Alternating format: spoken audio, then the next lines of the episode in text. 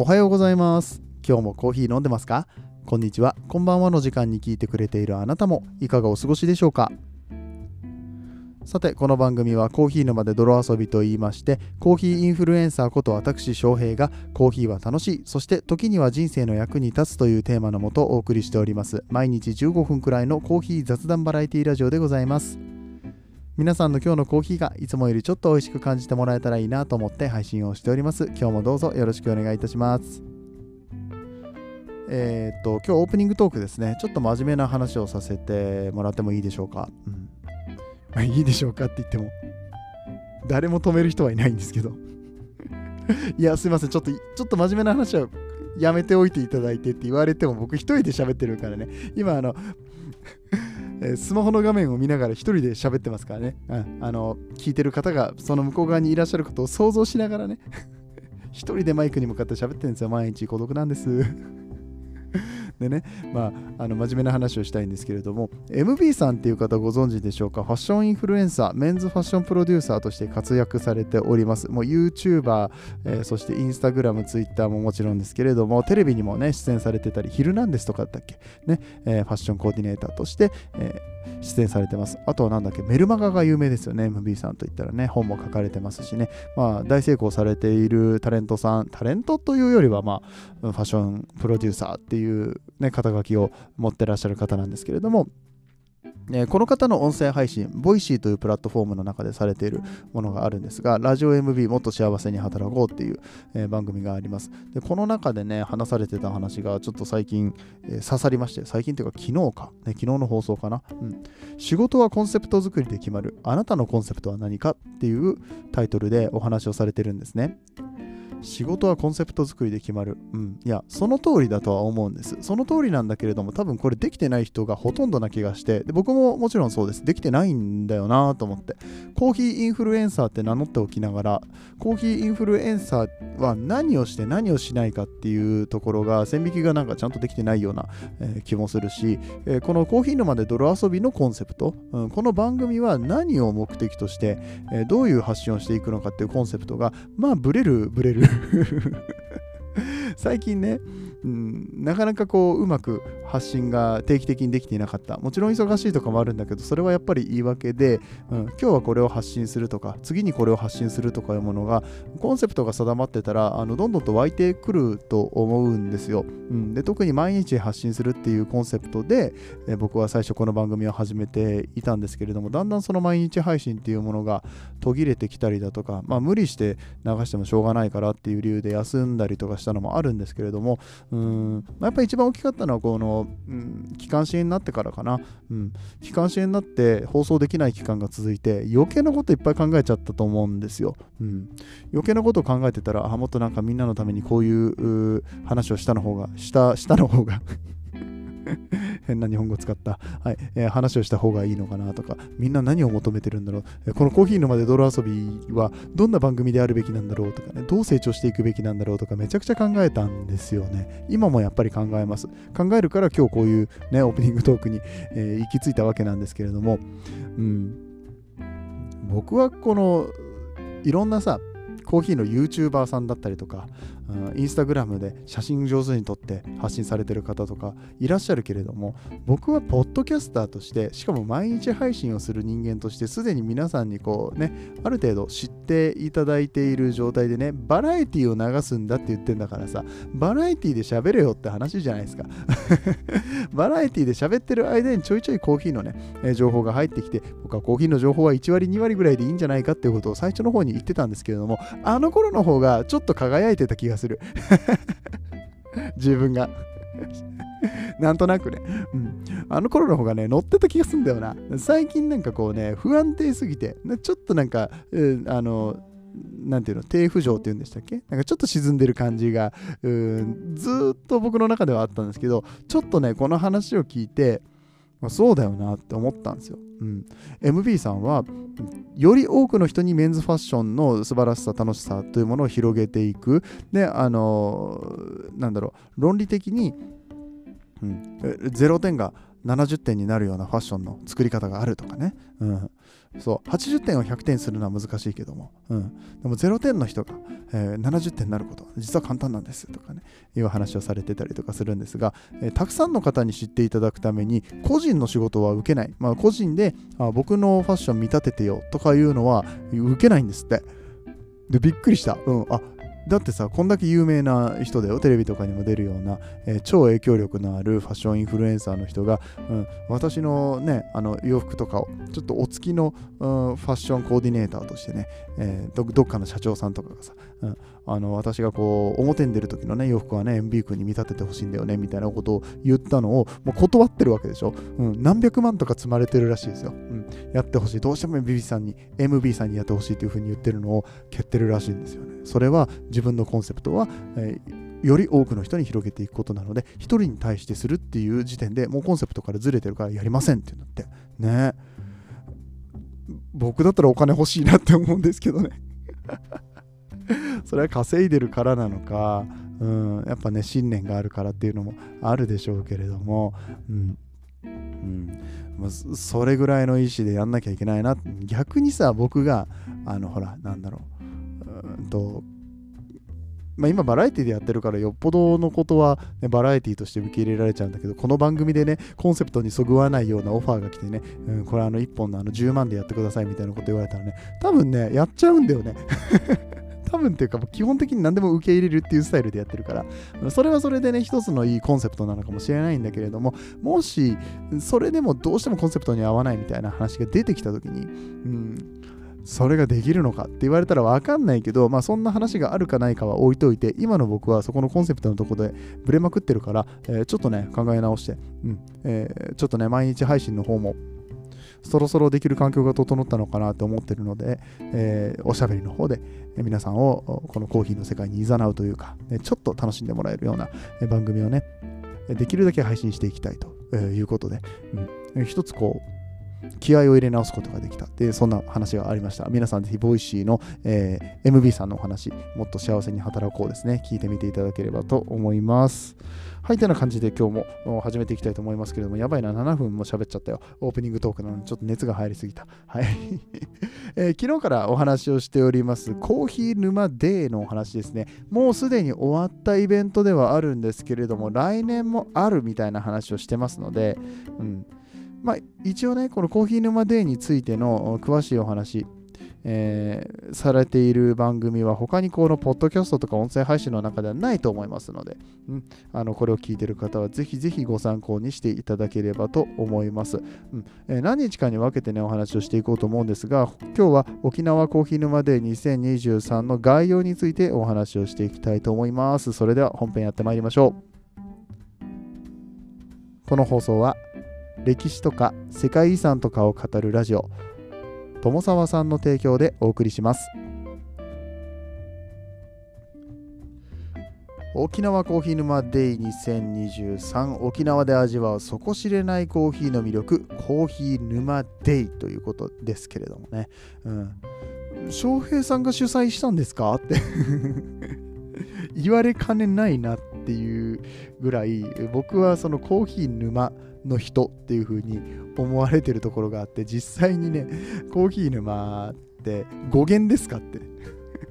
言われたりとかしてね。言われた時に本当になんかね僕あの怖くて コーヒークラスターの人たちからマジで叩かれないかなっていうのが怖くてさあのコーヒー沼って昔あるからある言葉だから自分で作った造語とかでもないしうん。あいえまあそんなめっそうもないですみたいなねなっちゃうんだけれども、うん、ただこの沖縄コーヒー沼デイっていうねタイトルねネーミングねおいいネーミングじゃん。あでもそういえば自分もしてたわって思ったの。自分もコーヒー沼だったわって。ちょっとドキッとするよね。このネーミングされると。うん。まあでもそんなコーヒーの沼の人が沖縄コーヒー沼デーに参加してきましたよと。まあ完全にお客さんとして遊びに行かせていただいたわけなんですが、えー、どんなイベントだったかと言いますと、えー、2023年の1月15日の日曜日に行われました。場所は沖縄県の、えー、沖縄市にあります子供の国っていうね、動物園があるんですけれども、そちらの広場の方で行われておりました。コーヒーの魅力は底知れず、今年が初開催となる沖縄コーヒー沼で、コーヒー沼と沖縄の方言で、えー、コーヒー沼、飲もうっていうのをコーヒー沼っていうらしいですわ。これを、まあ、コーヒーのこうね、まあ、僕の、えー、このポッドキャストのタイトルにもなってますコーヒー沼っていうのと、うん、この泥沼のね、沼ね、うん、とコーヒーを飲もうっていうのをかけて、えー、コーヒー沼でだそうです。県内外からコーヒーショップ、パン、スイーツのお店が多数参加、えー、しており、ライブあり、体験あり、学びあり、腕試しあり、味あり、味わいあり、さまざまな角度から五感を刺激し、コーヒーの魅力にどっぷり浸かる、沼れるイベントです。いいですね。沼るって、うんまだまだ結構使える言葉ですよね。いつからだっかな、その沼るみたいな言葉って。あの NHK でそういう番組あったよね。なんかの沼、沼るみたいな番組ありましたよね。うん。はい。えー、ぜひ一緒にコーヒーを飲む日にしましょう。魔順コーヒー沼やーって。これが沖縄弁で、えー、コーヒー、一緒にコーヒー飲もうよかな？多分。多分ね。そうだよね。ぜひ一緒にコーヒーを飲む日にしましょう。魔順コーヒー沼やーって書いてありますからね。えー、そういうことかと思います。うんえー、なかなか楽しいイベントになったわけなんですが、えー、このコーヒーのね、沼もね、沼レベルが1から4まで設定されておりまして、これ面白いんですよ。インスタの方とかチェックしてもらうとね、えー、ちょっと前の方に遡る形にはなりますけれども、このコーヒー沼デーってどういう日だったんですかってことが書かれてます。はいえー、沖縄コーヒー沼ではレベル1から4まで設定されておりまして、まずはレベル1、沼の入り口ですね。県内外のコーヒーやフード体験コーナー、えー、県内外よりコーヒー、フードが、えー、多数出店、うん、音楽ライブもやりますと。音楽ライブね、11時30分から12時30分しかやらなかったからね、もうちょっとやってほしかったなと思ったんだけど、うん、ライブやってましたね。うん、なんかね、コーヒー沼デイみたいな感じの なんだろう、レゲエに近いのかな、うんうん、そういう音楽をね、されてましたね。あれ、もっと聴きたかったな。もっと流しといてほしかった。でも、えっと、ライブがなくても DJ がいたので、うん、音楽はずっと流れてましたね。はい。で、えー、っと、沼レベルが2のところに行きますと、今度は沖縄コーヒー生産者トークイベントということで、MC を交え沖縄県内で取り組まれているそれぞれの農園生産者の生の声を聞くことができます。正直これがね、僕は一番良かったですね。うん。この話がすごく聞きたかったんだけれども遅刻してしまった。ね、残念だったんですが、まあでも途中からね、えー、しっかり聞かせていただいて、うん、もっと聞いていたかったですね。うん、これに関してはまた別の配信で、えー、しっかりこの沖縄のコーヒー生産者のトークイベントでどんな話がされたかっていうのと、僕自身もそのコーヒー農園に今回の、旅行でね、足を運ばせていただいたので、その話もできるかなと思っております。えー、お次、沼レベル3、沼の腰あたりということで、JCQA コーヒーインストラクター3級検定というのが行われました。これはね、JCQA、えっ、ー、とね、ジャパンコーヒー、なんだっけな。JCQA は何の略だったっけな。SCAJ と JCQA と、まあ、2種類あるんですね。あのコーヒーの大きな団体が日本にはこの2種類がございましてそのうちの、えー、JCQA っていうのがえっ、ー、とねありまして。これななんだったっけ？あ、そうだ、えー、全日本コーヒー商工組合連合会です、JCQA は。うん。が、えー、主催するコーヒーインストラクターっていうね、えー、資格があります。うん。でコーヒーインストラクターの3級っていうのは、えーと、ほぼ筆記筆記じゃないや。ほぼ座学だけ。ほぼじゃないな。座学だけか。検定をその場でね、なんか簡単なテストを受けてもらうと思うんですけど、うんと、その場で勉強したことに対して、こう、プリントみたいなのが配られて、えーとテストを受けて、それに合格すると、インストラクター3級検定の、まあ、受かりましたよ、合格しましたよっていう証書がもらえるっていうようなものがあります。2級、1級とかになると難しくもちろんなっていくし、うんと3級はね、取らなくてもね、2級からいきなり受けれるんですよ。1級は2級を取ってないと受けれないんですけど、うん、まあその、いわゆる沼の腰あたりって書いてあるけど、うん、さらにコーヒーについてまあそっか、足を一歩踏み入れて、二歩踏み入れて、コーヒーについてもっと知りたい、コーヒーの知識を深めていきたい、検定取りたいってなった人のためのやつで、あのすごく簡単に取れるものではあるんだけれども、意外とこの、えー、勉強してみないとわからない、このね、えー、講師の方が説明をしてもらって、初めて気づくことなんかもあったりとかしますので、非常にこの、え、面白いえ、企画ですよね。こういう検定が実は時々あるこういうコーヒーのイベントなんかでその場で取れたりとかします。あ、そうそう、その場で取れます。その場で発行されますからね。はい。えー、というようなものもございました。これ多分来年もやるんじゃないかな。うんえー、そして最後、レベル4ですね。沼の底。沼の底は、沼の底なんてないでしょって思っちゃうけどね。はい。えっ、ー、と、まあこれね、エアロプレスチャンピオンシップっていう、まあ、エアロプレスっていうコーヒーの抽出器具があるんですけれども、えー、この器具を使って、えー、同じ豆、同じ条件、同じ時間内で、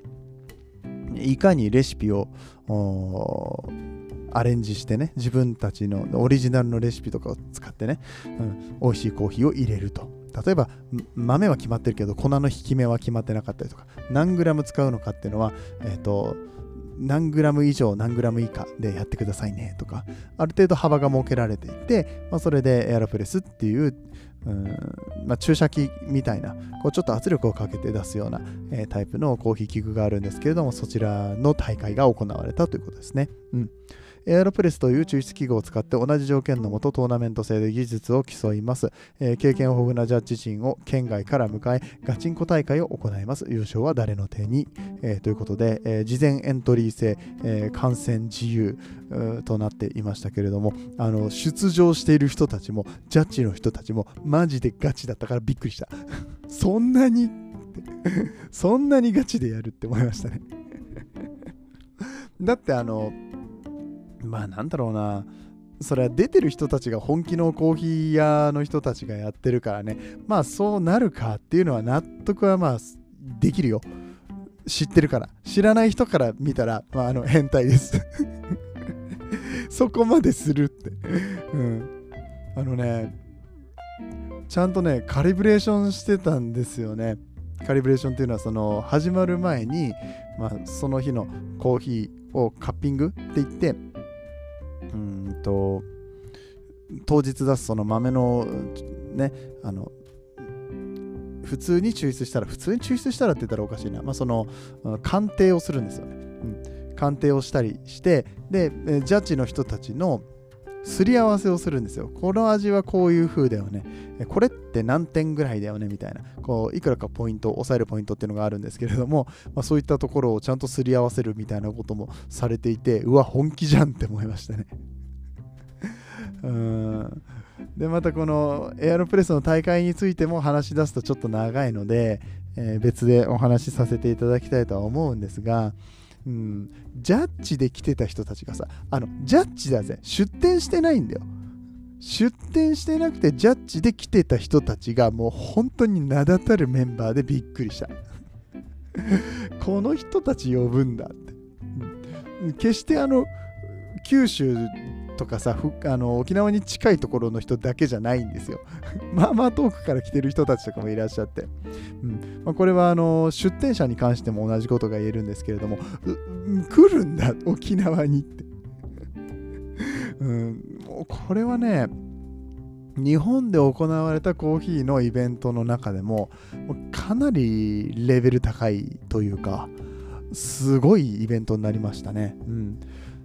でまあもちろん大盛況だったし、うん、びっくりしたのはね多分来場者何名とか発表されてないんだけれども、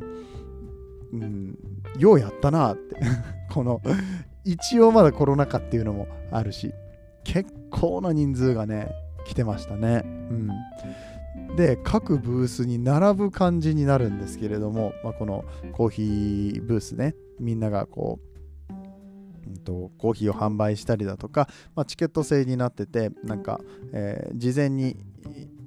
購入できるシールみたいなのを1枚渡すとちっちゃいカップでこうシーンサイズの、ね、コーヒーを飲むことができるっていうような、え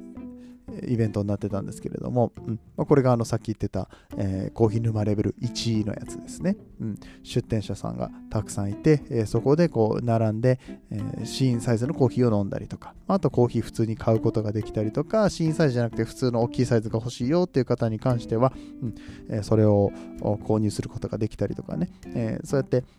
まあ、とにかく県内外からいろんなコーヒー屋さんが来てくれるということになればやっぱりね行きたくなるじゃないですか。コーヒー好きとしては。コーヒー好きだけじゃなくてね沖縄の人たちはどうやら、うんそういうイベントことが大好きみたいでよくわかんないけど来ましたって人もいるしなんか、あのー知らないんだけど美味しいって聞いて来ましたみたいな。ここが一番美味しいって聞いたので並びましたとかいう声もちらほらあちこちで聞いておりましたので、うんえーそうやってね